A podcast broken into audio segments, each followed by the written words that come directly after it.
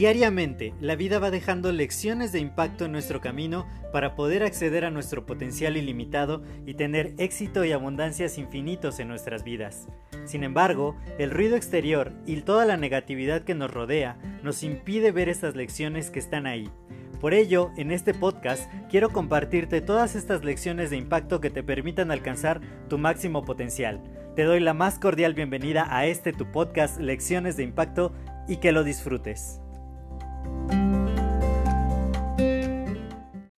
Hola, yo soy José Mejía y te quiero dar la más cordial bienvenida a este nuevo episodio de tu podcast Lecciones de Impacto.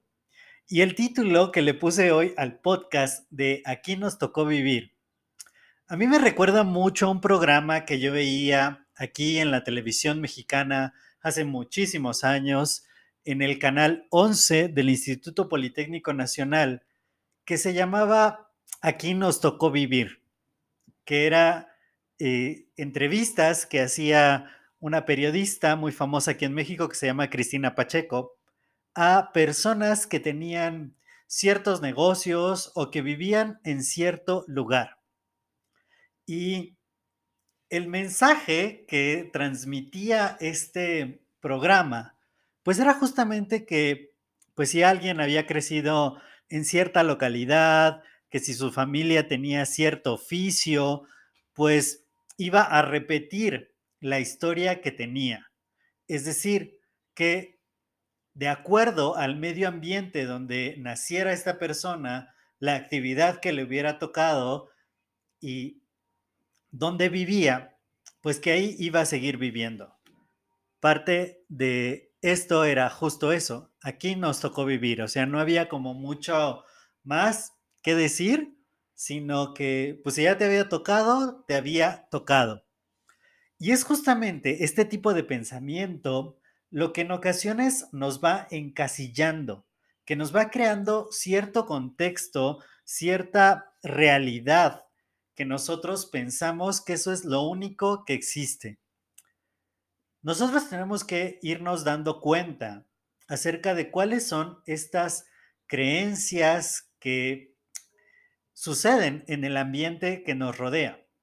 Por ejemplo, yo les voy a platicar algo de, la casa donde viven mis papás, la casa de mi abuelita paterna. En esa zona de la Ciudad de México yo nací, yo nací en el Estado de México, muy cerca de la Ciudad de México y toda mi vida he vivido aquí en Ciudad de México.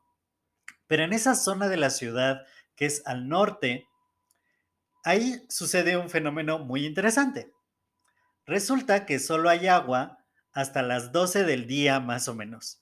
O sea, todos los días, eh, temprano en la mañana, si tú abres la llave, hay agua, que hay agua de, pues de la calle, decimos allá, eh, que viene pues directamente de la toma de agua, y hasta las 12 del día hay agua. Después de esa hora ya no hay agua, o al menos ya no sube el agua a los pisos superiores de la vivienda. Es una vivienda de cuatro pisos y probablemente solo haya agua en la llave que está junto a la puerta en la planta baja, pero en los demás pisos ya no hay agua. Y esto yo siempre lo viví desde que era niño. Era, si quieres lavar la ropa, pues hazlo temprano. Entonces a las 11 de la mañana los sábados me acuerdo que me ponía a lavar la ropa porque pues a esa hora había agua y más tarde ya no iba a haber agua. O lavar los trastes o cosas así. Y entonces, pues, esta era mi realidad. Eso era lo que a mí me había tocado vivir, ¿no? El, el tener solo agua durante cierta parte del día y que todos los quehaceres y cosas así, o tenemos que apartar agua. Por supuesto que en la casa de mis papás hay un bote enorme de agua que todas las mañanas llenábamos para que si necesitábamos agua a lo largo del día, pues ahí de ahí pudiéramos tomar esta agua. Entonces, esa era mi realidad y yo pensaba que pues así era en todas partes.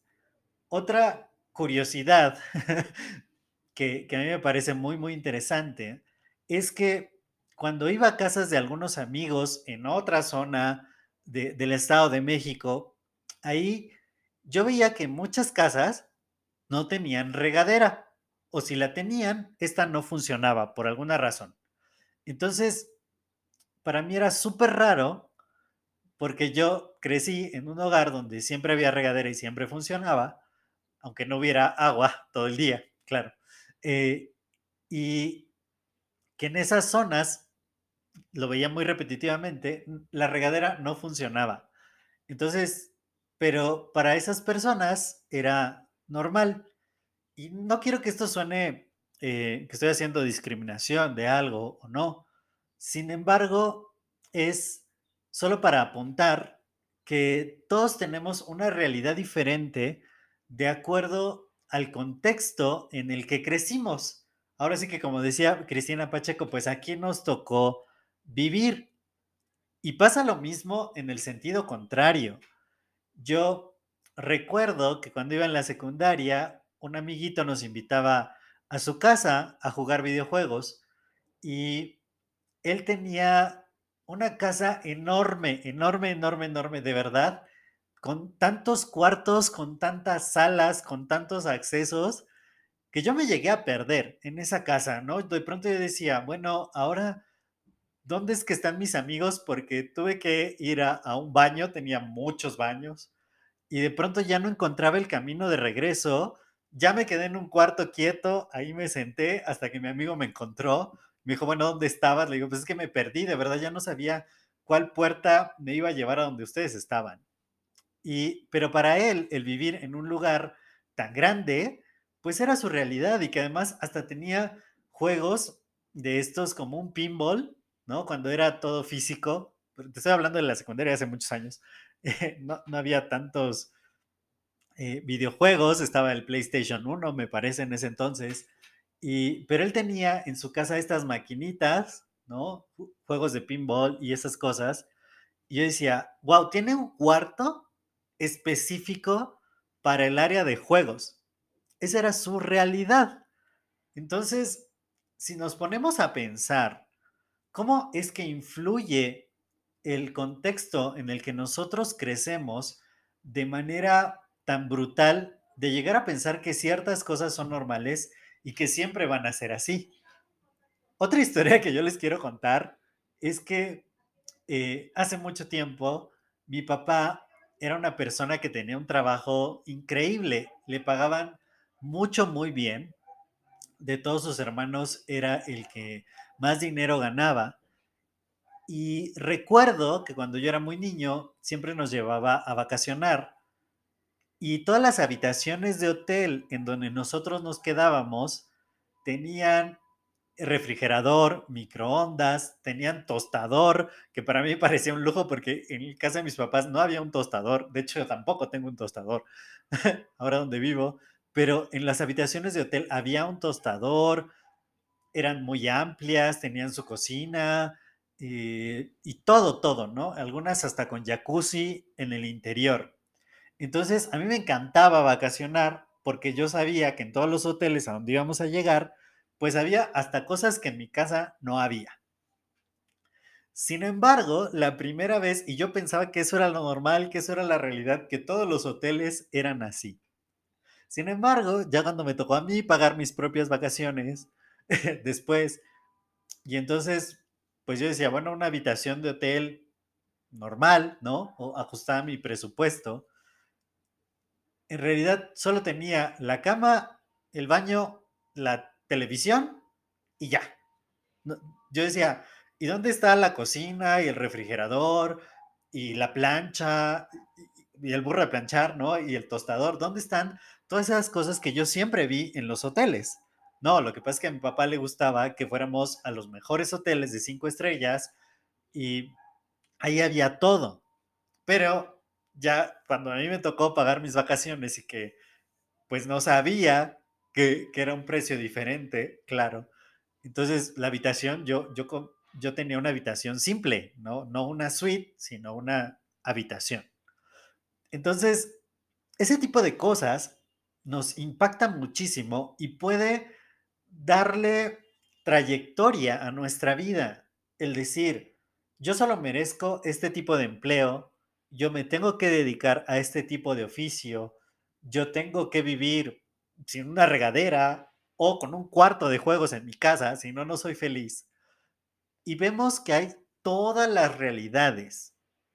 Lo que haríamos bien en hacer es justamente ir explorando otros contextos, es ir viendo otras realidades.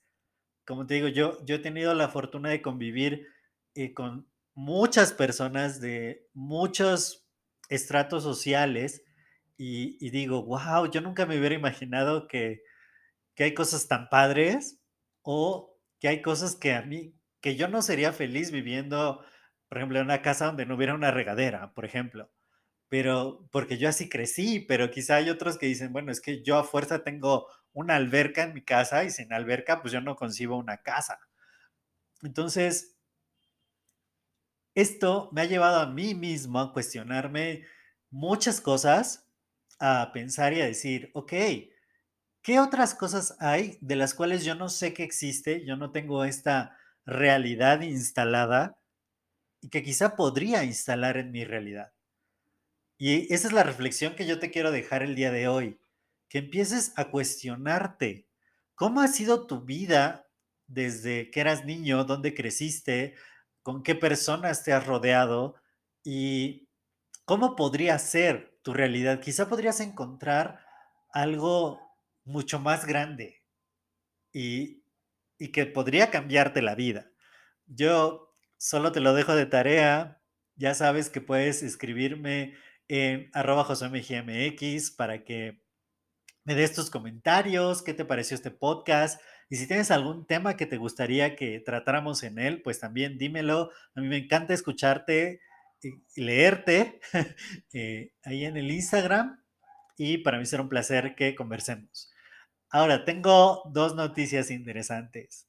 Una es que, pues ya mañana, mañana, primero de marzo de 2023, no importa cuándo estés escuchando esto, pero yo soy muy feliz porque mañana ya se entrega mi libro, mi nuevo libro impreso en la editorial y el 3 de marzo va a estar disponible en un evento muy, muy grande que se llama Beyond Wealth.